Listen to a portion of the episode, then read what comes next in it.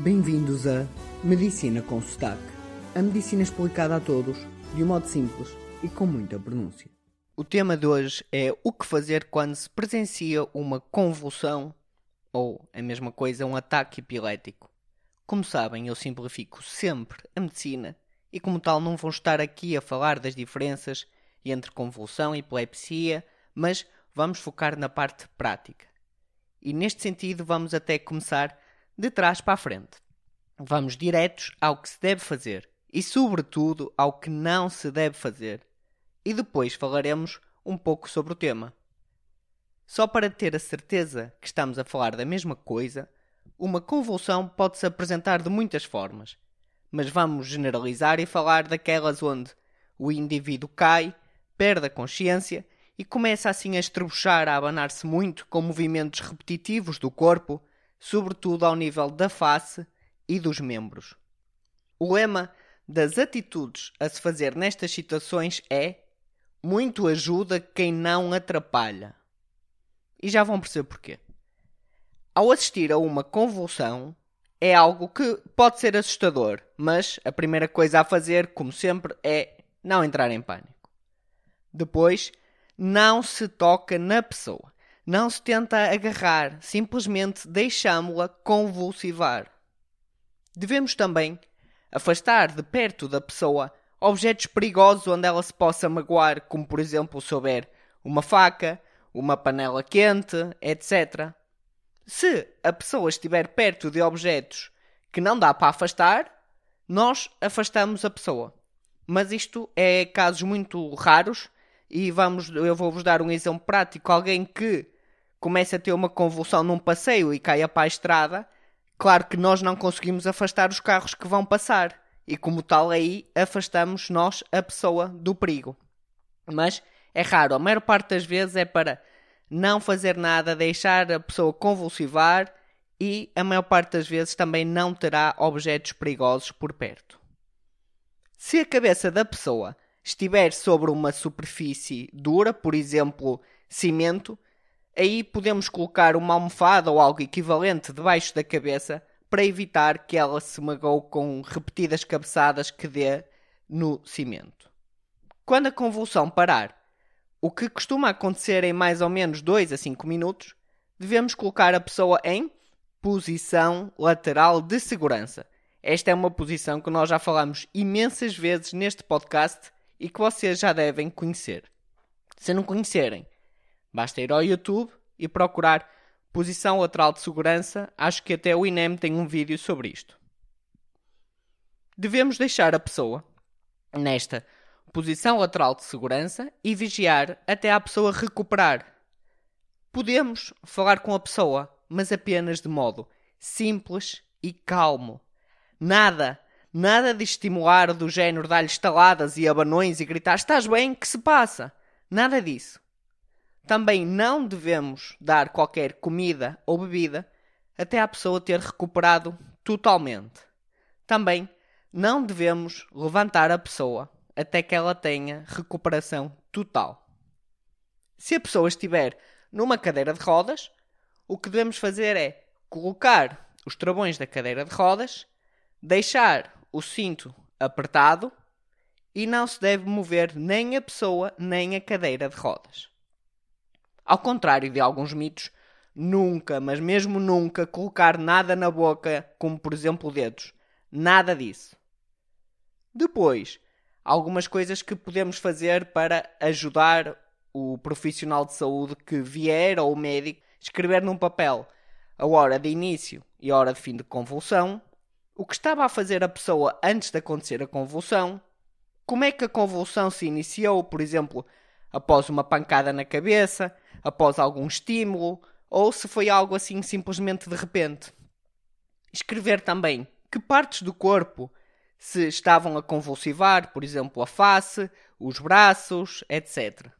Escrever também se a pessoa alguma vez durante a convulsão ficou com a face ou com os lábios assim roxos ou azulados e também escrever quanto tempo demorou a pessoa a recuperar após ter terminado a convulsão. Por norma, deve-se ligar o 112.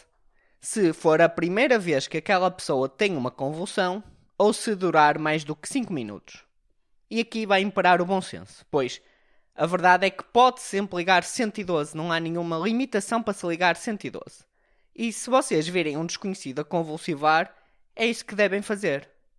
No entanto, há casos que já se sabe que a pessoa tem, por exemplo, epilepsia. E nesses casos, se for uma convulsão típica de menos 5 minutos, não é necessário ligar 112. E é o que se costuma fazer. Ou seja, não ligar naqueles casos de pessoas que convulsivam várias vezes por semana ou por mês e nos quais os cuidadores e familiares e amigos já estão habituados e, como tal, já sabem como lidar com a situação. Apenas e só nestes casos é que pode não fazer sentido ligar 112.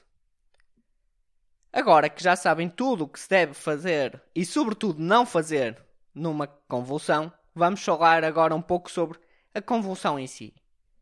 As convulsões estão muito associadas a uma doença que se chama epilepsia, pois a epilepsia é uma doença que tem esta característica, tem, está associada a convulsões frequentes por parte das pessoas que têm a doença.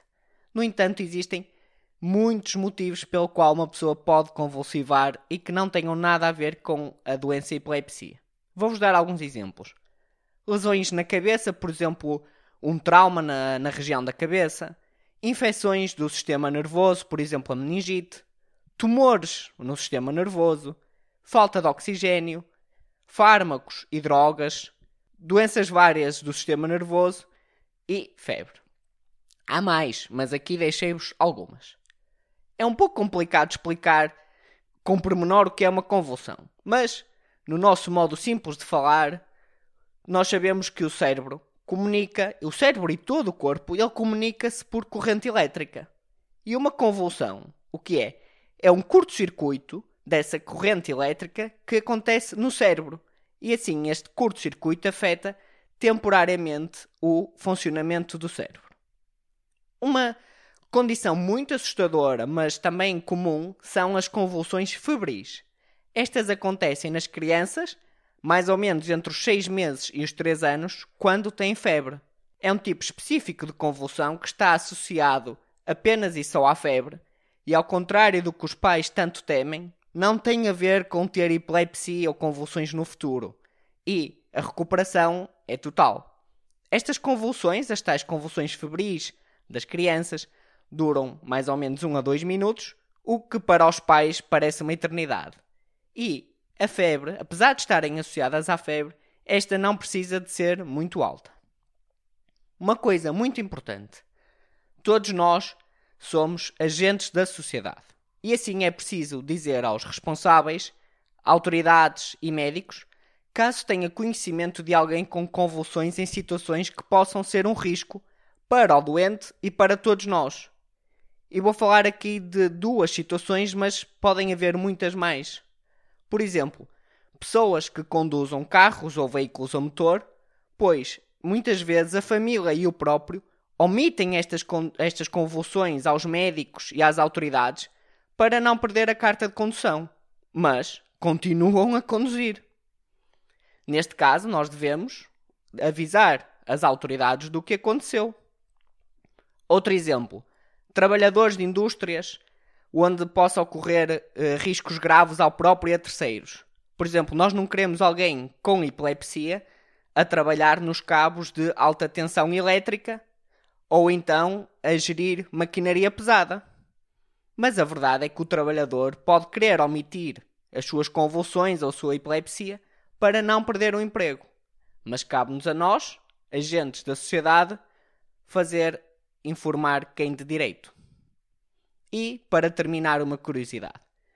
A dieta cetogénica é uma dieta onde se ingerem muitos poucos hidratos de carbono e muita gordura, pode ser uma opção terapêutica para doentes com epilepsia.